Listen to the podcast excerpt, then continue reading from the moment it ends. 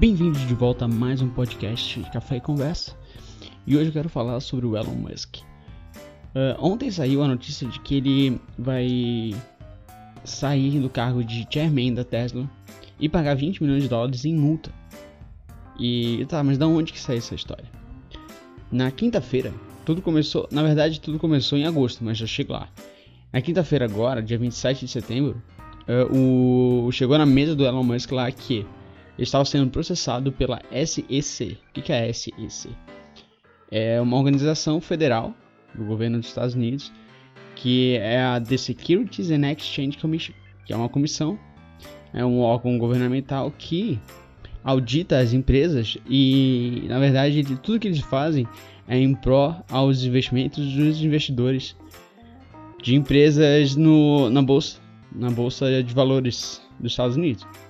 Basicamente, eles estão ali para ver se não tem ninguém fazendo sacanagem com as ações de uma maneira que elas, elas prejudiquem seus investidores, né?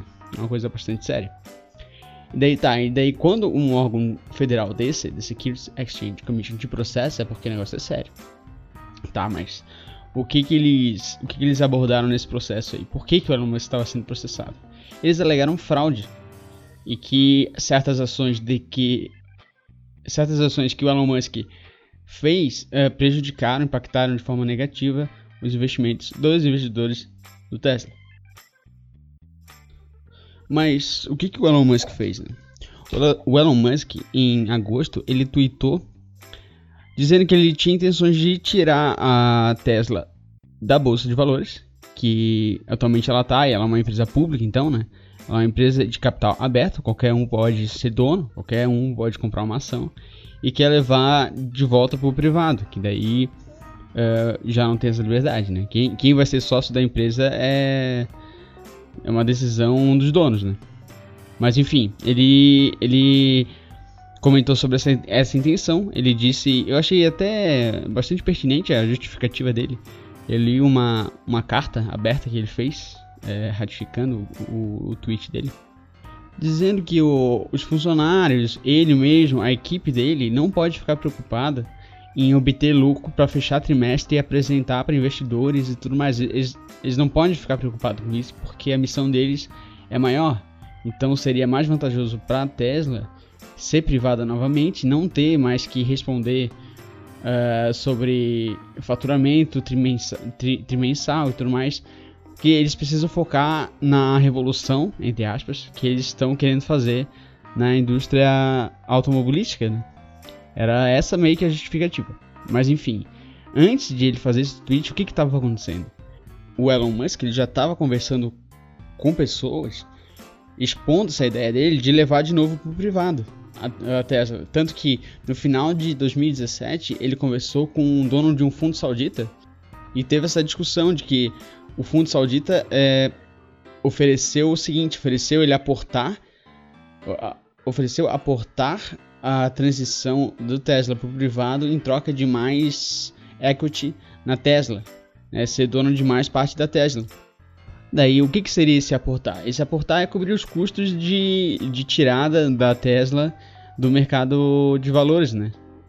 E tanto que nesse tweet que ele mandou, ele falou o seguinte, que, ó, a Tesla vai para privado e quem tiver ações, que estavam uns 330 dólares na época, eu vou comprar por 420. Então ele ia dar 100 reais, 100 dólares de margem para quem tinha para quem tinha ações da Tesla e quisesse vender, né? E aí, só que o problema disso tudo é que uh, essa ação não se concretizou, basicamente. Ele não fez isso, ele não tinha como. E no final das contas, os investidores perderam dinheiro porque as ações de te da Tesla desde então caíram, caíram uns 13%.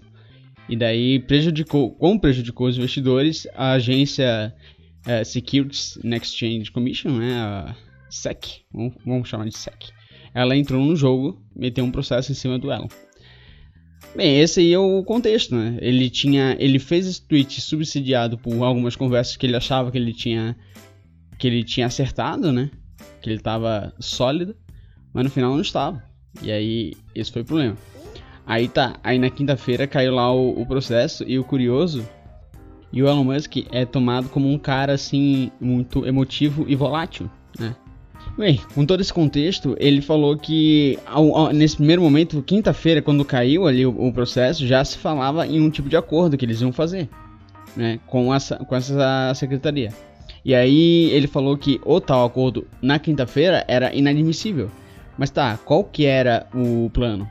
O que os advogados da Tesla estavam negociando era o seguinte: era o, o Elon Musk sair do cargo de chairman do Tesla em 40 dias e não voltar no posto por dois anos. E além disso, pagar uma multa de 10 milhões de dólares. Aí esse acordo pro ver do Elon Musk era uma coisa que ele não aceitava nem negava, ele simplesmente não, ele nem captava isso aí, porque na cabeça dele ele não tinha feito nada de errado. E ele queria ter falado isso no Twitter, mas foi proibido. Ele não falou, mas supostamente ele ia comentar sobre isso no Twitter e provavelmente ia piorar as coisas. O que, aconteceu? Os, os advogados ficaram de cara que ele não quis nem, nem ver esse acordo. E aí a SEC, Securities Exchange Commission, pegou e falou: Ah, é? Ah, então tá. Aí os caras foram lá e aumentaram a, a, as condições do, do acordo. Três anos sem ser chairman e 20, 20 milhões de dólares de multa. Só que, claro, foi a muito custo. Eles só aceitaram esse acordo pior uh, agora no sábado. Né? Então, desde quinta, de quinta até, até sábado, eles estavam nessa aí. E agora no sábado ele foi. Eles aceitaram. Né? Uh, tá, mas uma coisa que eu me perguntei quando eu li é qual é a diferença de CEO e Chairman? Porque ele, ele vai ficar de CEO ainda. Ele tá ali. Remains, remains as CEO, mas ele vai embora como chairman. Daí qual é a diferença? Aí eu fiquei pensando, fui pesquisar.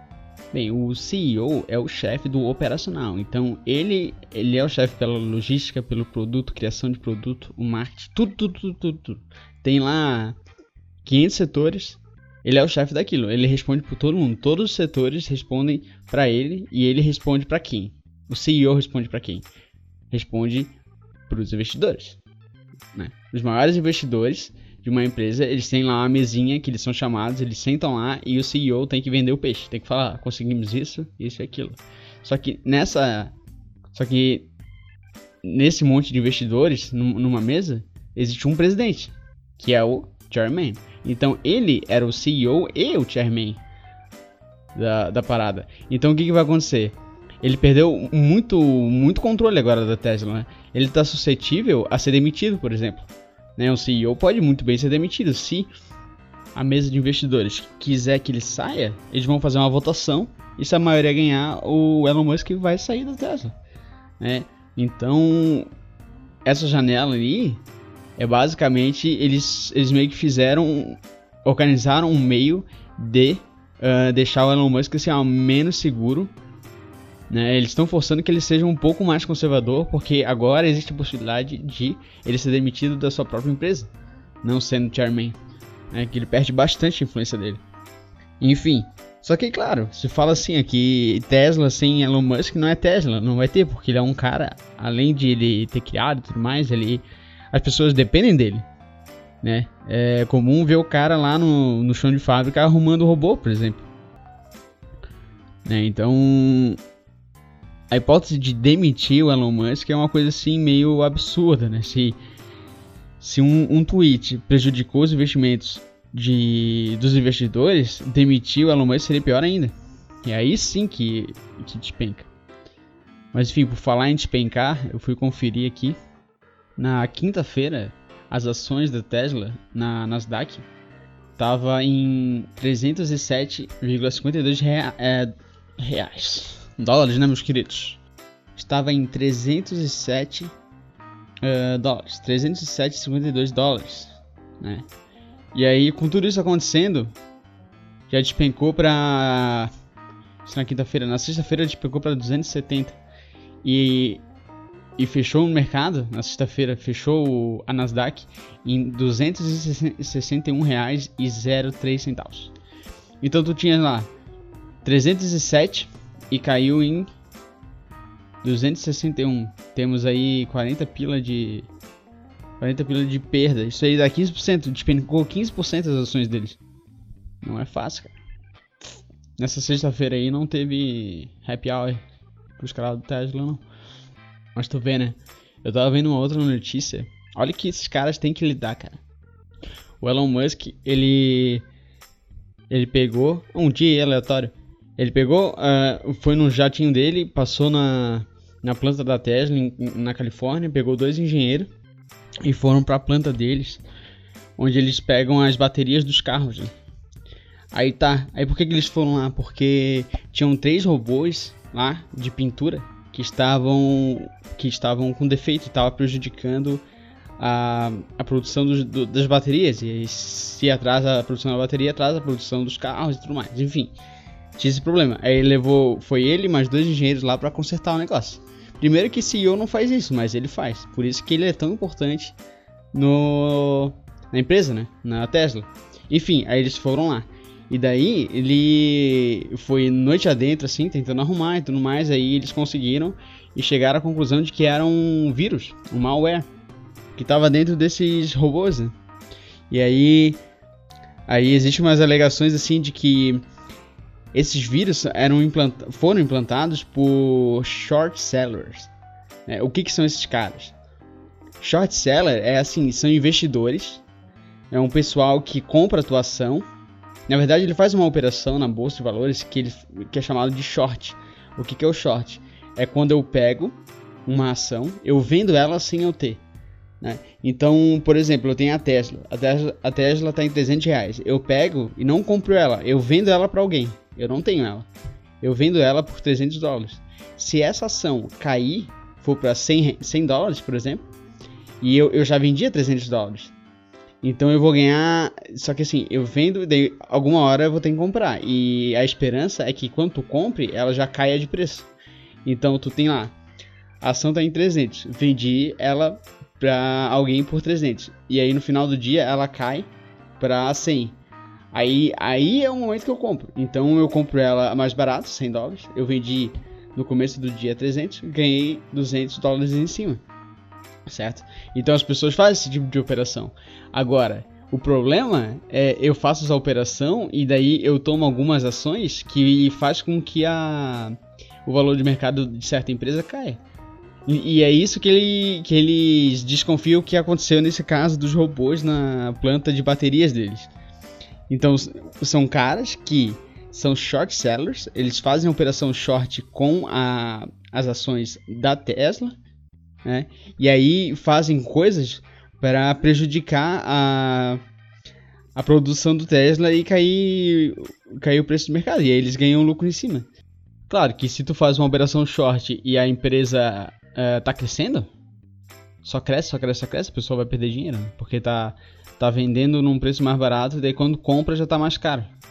Mas enfim, era isso que tinha de interessante do Elon Musk nessa semana aí uma figura bastante peculiar. E, e de Elon Musk vamos para Nubank, né? Essa semana, também na quinta-feira, fizeram um anúncio uh, comentando sobre um novo cartão Nubank. Né? E aí na, no evento só para jornalistas, o, o fundador do Nubank ali comentou algumas coisas. Como a Nubank agora, segundo esse dado do, do fundador, eles têm 5 milhões de clientes e, e 2,5 milhões de contas, né? De, de no conta. Que fazem deles a maior, a maior, o maior banco digital do Ocidente. Tem, tirando a Ásia, é o maior banco digital do mundo. Né? Que é bem interessante. E, e aí o roxinho vai, vai mudar de cara. Vai mudar de cara. O novo cartão ele vai ser aquele de é, contactless. Tu não vai precisar introduzir nas, nas maquininhas e tudo mais. E, e também eles tiraram o número do cartão. O número do cartão na frente do, do, do cartão. Né? Tiraram o número do cartão e a data de validade. O que eu tô pensando aqui é como é que eu vou fazer compra online, né? Que o cara precisa botar o número do cartão e tudo mais. Aqueles dados atrás. E daí eles falaram aqui que uma motivação para tirar o número do cartão da, da frente do cartão é que quando as pessoas recebiam o Nubank, eles tiravam foto e publicavam nas redes sociais, redes sociais, daí eles tinham que mandar um e-mail para a pessoa falando que, ó, bloqueamos teu cartão, estaremos fazendo uma outra impressão, porque tu tirou a foto do código do teu cartão, meu, meu querido. Não faz isso. Não repete, não repete mais isso. E daí. Bem, daí tá, mudou de cara e tudo mais. Eles importaram uma máquina para impressão desse cartão, que eles queriam um certo efeito, um pouco emborrachado e tudo mais. Toda uma. Toda uma preparação, assim, bem interessante. E eu sempre achei o cartãozinho dos caras, assim, bem diferenciado em relação aos outros. Enfim, sou muito fã da Nubank. Nubank é um. É uma empresa, assim, fantástica. Daí eu tava dando uma olhada, né? Tem esse site, o Banco Data, que é um. que o Banco Data é um site que tu dá uma olhada em todas as. assim, a saúde financeira dos bancos, né? É muito, muito útil quando tu tá pesquisando algum banco para entrar com CDI, CDA e tal. E aí, aí eu dei uma olhadinha no Nubank, né? Nubank tá tomando prejuízo, cara. Tá tomando prejuízo. E, e pelo que eu vi aqui, ó, fechou em 2017, ó, segundo trimestre de 2017 prejuízo, terceiro trimestre, todos os trimestres eles estão fechando em prejuízo. Não tem nenhum lucro líquido. Eu acho que eles nunca deram, deram lucro. Mas, ó, em 2018 o, o prejuízo parcial 2018 tá em, em 50 milhões. Né? Só que aí, como que os caras fazem isso? É aquela velha história, né? Da expectativa de lucro. Eles conseguem captar investimento, né? Um monte de gente dá dinheiro para eles, enfiar dinheiro na conta, e aí eles fazem o que eles fazem, emitem os cartões e tal, prospectam os clientes. Se, basicamente se tornaram o, os maiores bancos digitais do mundo em função disso, né? Só que ainda assim não, não teve lucro, mas o que, que é o lucro, né? Certamente o dinheiro que eles faturam, eles reaplicam. Eles faturam. Eles faturam lá no operacional deles. Eles reaplicam na, na expansão deles e ainda botam mais dinheiro de investidor ali. Daí tá toda hora crescendo. Toda hora crescendo. O fato de não dar lucro não é porque. Ah, é, é uma empresa ruim.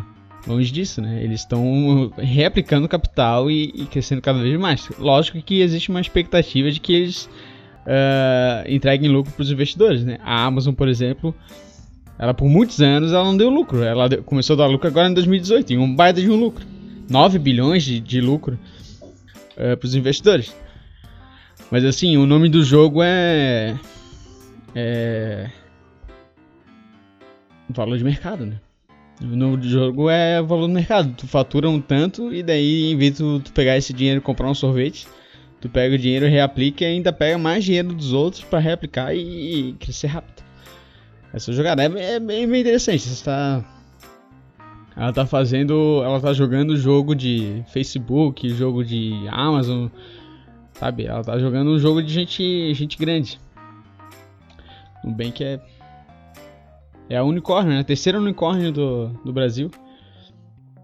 É unicórnio, para quem não sabe, é uma uma startup unicórnio é uma é um estágio que a startup chega que ela abre o mercado, ela no IPO dela, ela fatura, ela chega a um bilhão de dólares de valor de mercado, basicamente isso. Quando ela chega a um bilhão de dólares de valor de mercado, ela vira unicórnio. Né? E aqui no Brasil tem três, são três unicórnios brasileiros, são a 99 Frila, o PagSeguro e daí a Nubank, Nubank conseguiu isso em 2017, se não me engano. Mas enfim, fico no aguardo do meu, meu roxinho novo aí, pô. Tô interessado nessa, nessas compras por sem toque, né? Contactless. Eu lembro que em 2016, o, com aquele negócio do Temer e tudo mais, eu lembro que teve uma notícia de que o Temer e o Meirelles, eles queriam eles queriam mudar uma parte do, do, do que rege o setor financeiro de hoje em dia, que é assim, no Brasil, o, os caras que usam cartão de crédito, que recebem pagamento por cartão de crédito, eles só recebem, eles só recebem aquilo 30 dias depois, né? E aí, isso é uma lei no Brasil.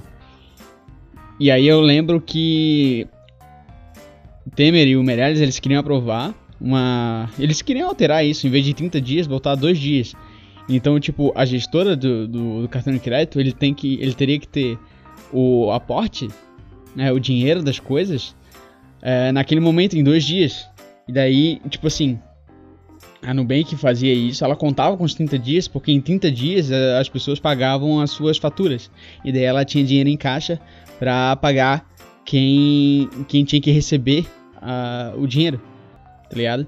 E daí eles precisavam desses 30 dias. E daí quando, quando eu soube que o Temer junto com o Meirelles lá queriam é, reduzir esses 30 dias para dois dias, aí foi veiculado várias notícias de que o Nubank, Nubank ia, ia quebrar, porque o Nubank não tinha como fazer aquilo. E aí eu lembro muito bem, claramente, sim, nas nossas discussões, assim, o pessoal falava, isso aí é tipo, é lobby de. Eu acho que era mesmo, porque é lobby de grandes bancos, né? Que só eles conseguem ter esse aporte em dois dias, tá ligado? Porque tu tem que ter dinheiro em caixa, só, só banco grande vai ter esse, esse dinheiro. O Nubank não tinha nesse estágio, não tinha como como fazer isso. E daí, nesse, nesse anúncio agora do cartão, né? O CEO, o Vales lá, Vélez, ele comentou sobre essa regularização e tal, comentou justamente isso que eu falei aqui. No Brasil, o cara tem, os lojistas têm 30 dias, eles vão receber o pagamento das, das vendas em 30 dias e se eles quiserem receber antes, eles têm que lá pagar um, um, uma porcentagem a mais de 2%, 3%. Né? Enfim, uh, acredito que para ele mencionar isso no, no anúncio do novo cartão de crédito da Nubank, uh, a Nubank deve deve já fazer parte desses caras que conseguem aportar a mudança para dois dias, vamos supor. Que pareceu um tom assim meio de crítica, né, do, da situação toda. Mas acho que tá bom por hoje, né? Vamos acabar esse episódio aqui e a gente volta com a próxima polêmica aí do Elon Musk. Outra coisa também. Valeu, até mais.